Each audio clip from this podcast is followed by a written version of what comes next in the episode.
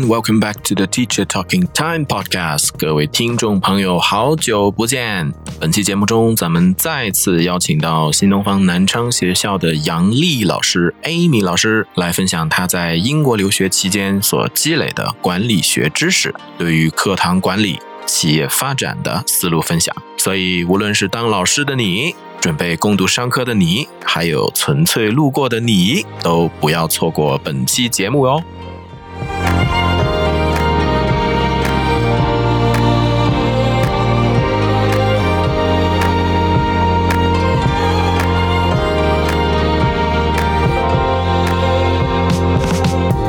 觉得你自己在就是尝试去使用这种以培训者、以学生为中心的这种这个训练模式过程当中，呃，你自己会有什么不一样的收获吗？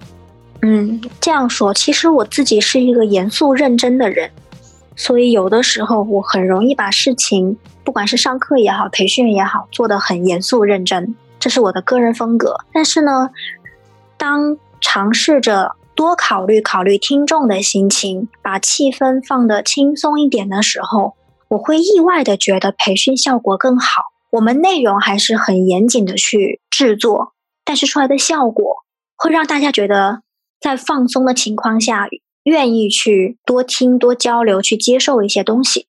我觉得反而效果更好。还是那句话哈，从那个 从那个 reception 的角度来来考虑。呃，到底你能提供的内容可能非常好、非常多，但是你的听众能接受的是到底到什么程度啊？可能还得有很多的调整。是的，要考虑听众大家的想法，大家的心情是什么样子？大家心情，嗯，还有大家愿意去接受，或者大家比较倾向于能能接受到多少？东西可以准备百分之一百，但是你的听众有的时候可能只需要里面的百分之三十到四十。你可以备好东西。我觉得像这种情况，就落差的话，是不是在前期做调研的时候可以想想办法，就是了解清楚需求或者是那个水平。如果前期那个培训调研都能做到位的话，当然可以节约一些时间哈。那这个前提条件是有效的调查问卷。在市场营销学当中，有效的调查问卷的设计是很难的，没有很简单哦。甚至有一些题目，比如说举一个例子好了，我们以前学市场营销里面会讲到，你的问卷不能超过多少多少个问题，然后最好是在一张纸以内，要告诉你的受众对象他需要多少时间，然后如果是有开放式问题的话，不能超过多少多少个。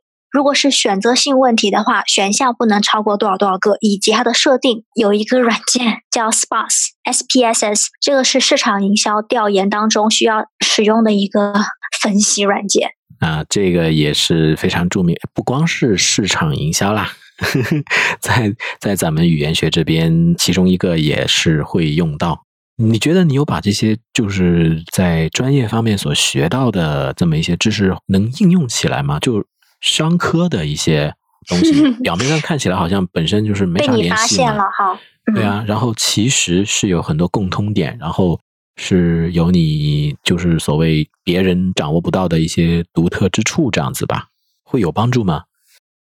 有帮助。商科的核心要点就是优化资源配置，在课堂管理的要点其实也是一样的。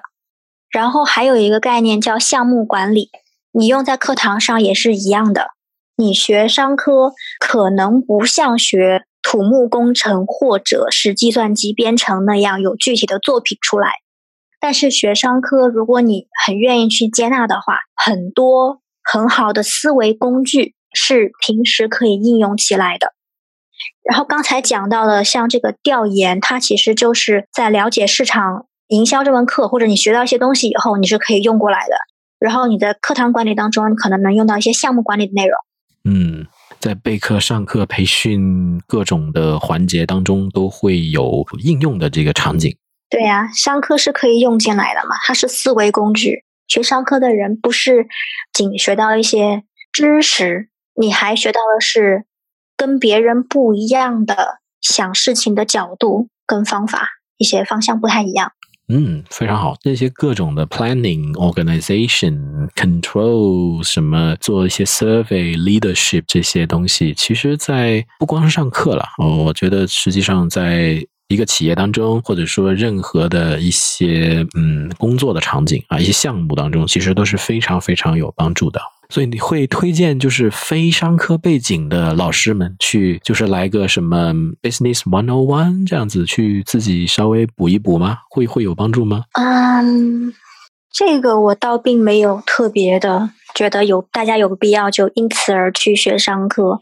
思维工具可以通过订阅一些现在市场上，比如说像得到，它里面就有很多频道啊，你可以去听。一些管理学知识听一听，关键是用起来哎，关键不是听哎。哎，还是跟你刚才说的那个一样哈。学霸他除了知道那件事情之后，他要通过不断的去刷题呵呵，去检测应用的效果，然后来进行调整。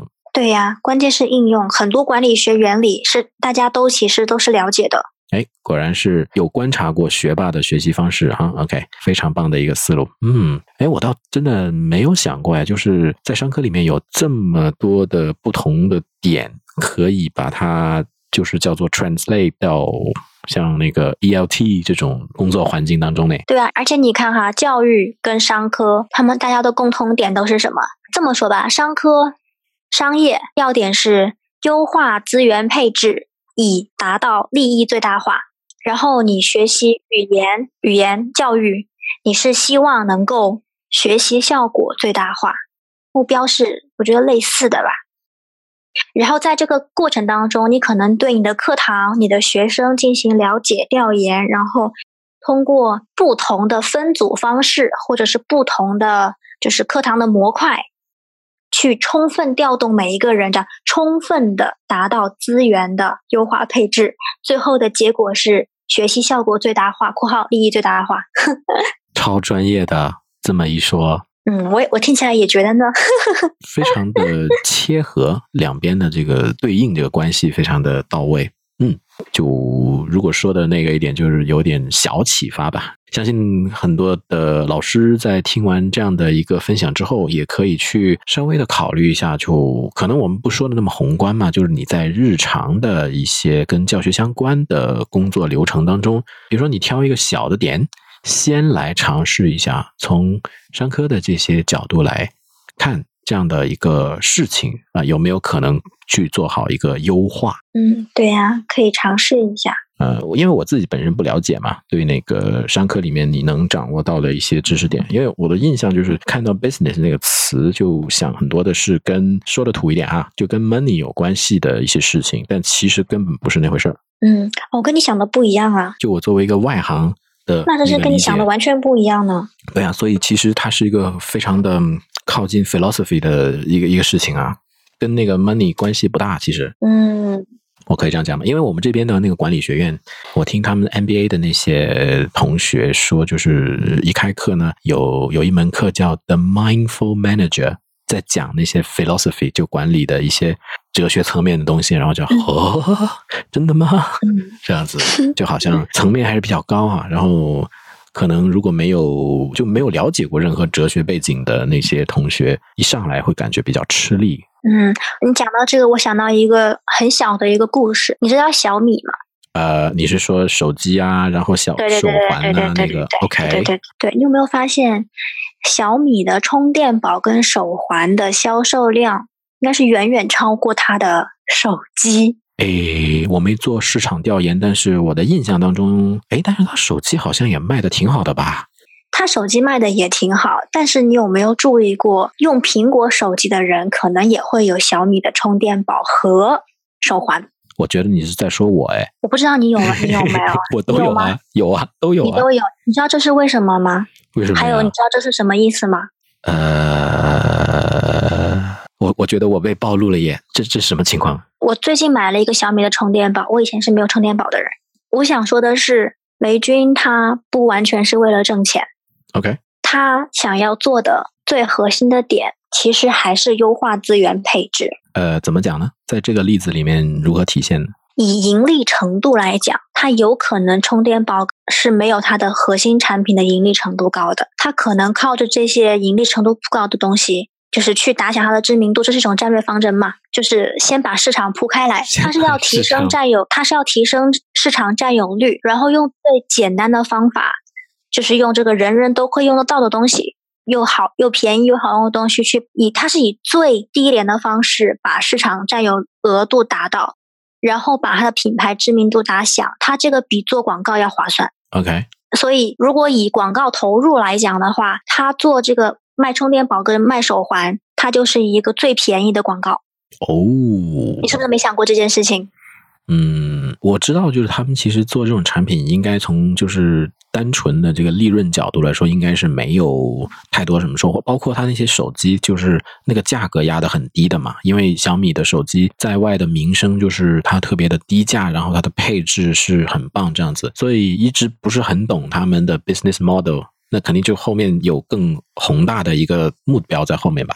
好，嗯，我该怎么讲？就是小米的手机、手环、充电宝。雷军他在铺的这个很大的这个棋，他都不是为了盈利啊！我是不懂他为什么这样做。我知道他肯定有更大的一个目标，但是我看不出来。企业的最终目的是盈利，所以企业要调动一切资源去进行优化配置。但是老板个人的目的可能不是盈利，雷军的目的明显不是盈利，他不需要那么多的钱，他很明显他不需要那么多的钱，他是内心有理想的人，所以他做出来的东西是这些方式。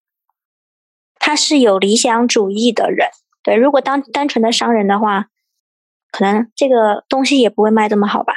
然后真正的商人，真的只是为了挣钱的商人，通常都挣不到很多钱。反而是像他这样子，情怀更多一些的，会走得更远。